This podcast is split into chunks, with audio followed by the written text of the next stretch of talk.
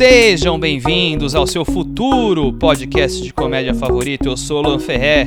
Este é o What's in the Ball Bit, mais um episódio Drops para vocês, gravando rapidinho aqui para comentar sobre uma estreia muito legal que aconteceu ontem. O Di Lopes, né, que é um dos maiores comediantes do país, lançou o seu podcast, que é o Podcast, né? Um trocadilho com o nome dele. E eu fiquei muito feliz com isso. Eu preciso vir aqui para ressaltar o quanto eu acho essa iniciativa importante para a gente, né? Primeiro, o projeto em si, para mim, já é algo fantástico. É, como alguém que produz um podcast sobre comédia, como eu, é, ter alguém gigante como ele fazendo também para nossa cena de podcasts de comédia é, como um todo é um marco muito importante. Eu já disse isso algumas vezes, mas não custa repetir, né? Que hoje nos Estados Unidos a maior parte dos comediantes tem o seu próprio podcast. Eles fazem um formato bem legal, eles têm uma interação entre, entre eles, recebem convidados diversos, têm uma estrutura muito bacana e usam o podcast como uma ferramenta de divulgação do próprio trabalho. E aqui isso ainda não acontece com tanta frequência né? E assim, eu, eu primeiro entendo que os comediantes não produzam é, um podcast por aqui por enquanto, porque ainda é muito complicado, né, de monetizar um podcast por, por aqui no Brasil. Então, conseguir anunciante e tal é muito difícil. E essa galera depende de projetos que gerem dinheiro para poder sobreviver, né? Então, entre empenhar tempo em algo que vai dar dinheiro e algo que não vai dar dinheiro é mais complicado, né? E sem contar o investimento em infraestrutura necessária para gravação e edição. Então, o ritmo aqui é realmente algo que vai mais devagar, né? É, tem alguns comediantes que já tiveram podcasts, mas a maioria meio que tá meio largado, gravou quatro, cinco episódios um tempo atrás e acabou largando mão. É, mas eu acho que no futuro breve vai ser algo que vai virar muito no Brasil. É um formato que está em pleno crescimento, tem muita gente interessada. É, obviamente, em números gerais, é bem menor que outros formatos e plataformas, mas é um caminho que eu vejo sendo interessante no futuro. Né? E falando da estreia do podcast em si, em primeiro lugar, é, eu acho que a escolha de fazer o podcast ao vivo já mostra um empenho bem diferente. Né? A infraestrutura e a equipe necessários para produzir um podcast ao vivo é muito maior que um gravado gravado, por exemplo, como o meu, né, que eu faço de uma forma muito mais simples. Dá muito mais trabalho fazer ao vivo, dá muito mais trabalho para fazer os cortes e tal. Então, ele está produzindo junto com a Fog Filmes, que é a produtora que faz todos os especiais desse pessoal. Os caras manjam muito, muito da parada. A parte técnica ficou muito bem feita, né? principalmente considerando que foi o primeiro episódio, né? É, teve uma, um microfone que falhou uma hora ou outra, mas tecnicamente, assim, no geral, foi muito bom. É, por ter sido ao vivo, eu acho que foi excelente tecnicamente falando. É, obviamente ele ainda vai descobrir o formato que ele quer fazer, né? Quais são seus as temáticas e tal, mas eu já gostei desse dessa dessa primeira edição. Eu, eu gostei bastante do, do, do, episódio da entrevista com o Ale Oliveira, foi muito legal. O elenco de apoio que ele escolheu também é fenomenal. Os caras são muito bons. O Murilo Moraes, que é praticamente o braço direito do Di, é um excelente comediante. Já vi ele ao vivo algumas vezes. Um cara fantástico. É, no sofá tava também o Lucas Ramos e o Abner Henrique.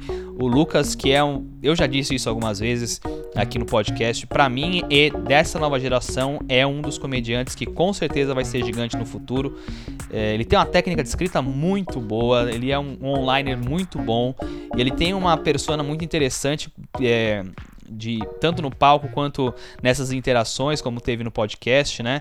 É, e assim, quem estuda comédia consegue ter essa percepção do texto dele, que ele é um cara fora da curva, é um texto muito bem construído e ele tem uma persona interessante, combinou muito bem com como um alívio pro programa, né? Um, um personagem interessante. Uh, e o outro cara que é o Abner, que é um fenômeno, né, cara? O cara tem acho que menos de dois anos de, de comédia, já tá num nível muito alto uh, de texto, de apresentação. É um cara muito bom também, fora da curva completamente, pelo tempo que ele tem de palco, pelo tanto experiência.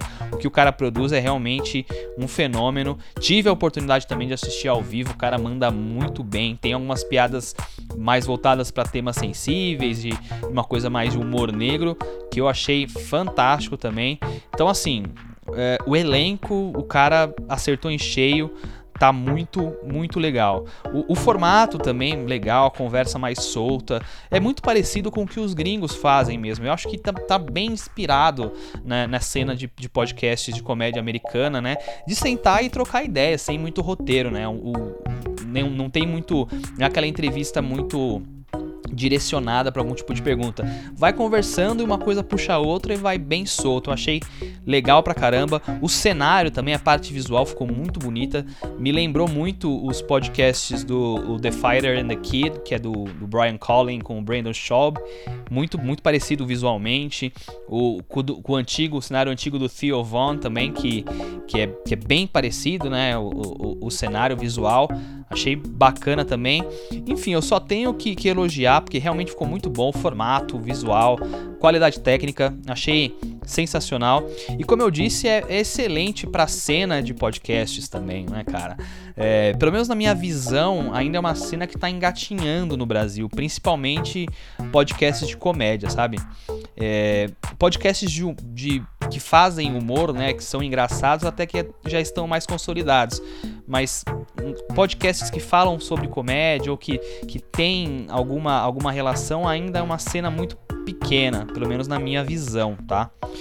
E assim, sendo sincero com vocês, é, eu não, nunca fui muito otimista em relação à cena como um todo, né? É, porque, de novo, sendo sincero com vocês, eu tive algumas interações é, com outros comediantes e podcasters de comédia e não foi muito muito positivo, não foi muito legal, cara. Os caras meio que deram uma puta cagada pra mim, assim, sabe?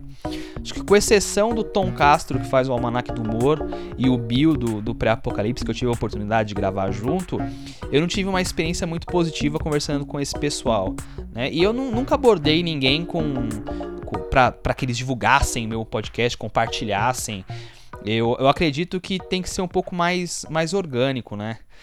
Nunca, não gosto desse tipo de, de coisa de, de abordar outros comediantes, outro pessoal. Ó, oh, divulga meu podcast. Eu acho que quem for divulgar meu podcast vai divulgar porque achou realmente que o conteúdo era interessante, gostou e tá divulgando por, por vontade própria, né?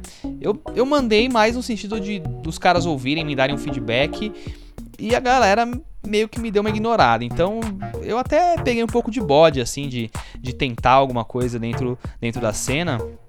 Mas te dizer que essa iniciativa do Di é, me deu uma animada, talvez mude um pouco isso, outros, outras pessoas fazendo, talvez é, fique um pouco mais forte esse, esse tipo de contato, né? Pô, eu mandei uma mensagem para ele é, falando da minha opinião sobre o podcast, ele foi super receptivo comigo, então é, eu fico otimista com a cena em si, acho que foi muito positivo é, para quem tá no meio da comédia, seja no palco ou seja produzindo algum tipo de coisa. Eu acho que é um, é um marco muito importante é, para essa recente história de podcasts de comédia aqui no Brasil, tá? Então é, é por aí, pessoal. Na minha opinião, eu, eu peço que vocês ouçam o podcast dele. O primeiro episódio tá bem legal, tá lá no YouTube, no canal dele tá? É, eu torço muito para que dê certo e principalmente para que outros comediantes é, tenham espaço para fazer a mesma coisa e fazer a cena crescer como um todo. Muita gente é, muita gente conhece o trabalho dele como comediante não, não conhece o formato de podcast, né? Então acaba trazendo um público diferente para o nosso ambiente também. Eu acho isso, isso muito positivo. Eu acho isso muito positivo. É, então, parabéns pro Di, parabéns para toda a equipe, do pessoal da produtora do, do Alex, né, da LF, o pessoal da Fog. Realmente eu gostei demais do podcast e eu tô torcendo para que dê muito certo. Beleza, pessoal? Fica aqui meus dois centavos sobre essa nova iniciativa. Realmente fico muito feliz, muito animado pelo trabalho deles é, e tenho certeza que vai dar muito certo. Tenho certeza que a cena como um todo vai crescer muito com esse movimento, tá bom? É isso aí, um abraço e viva a comédia! Tchau!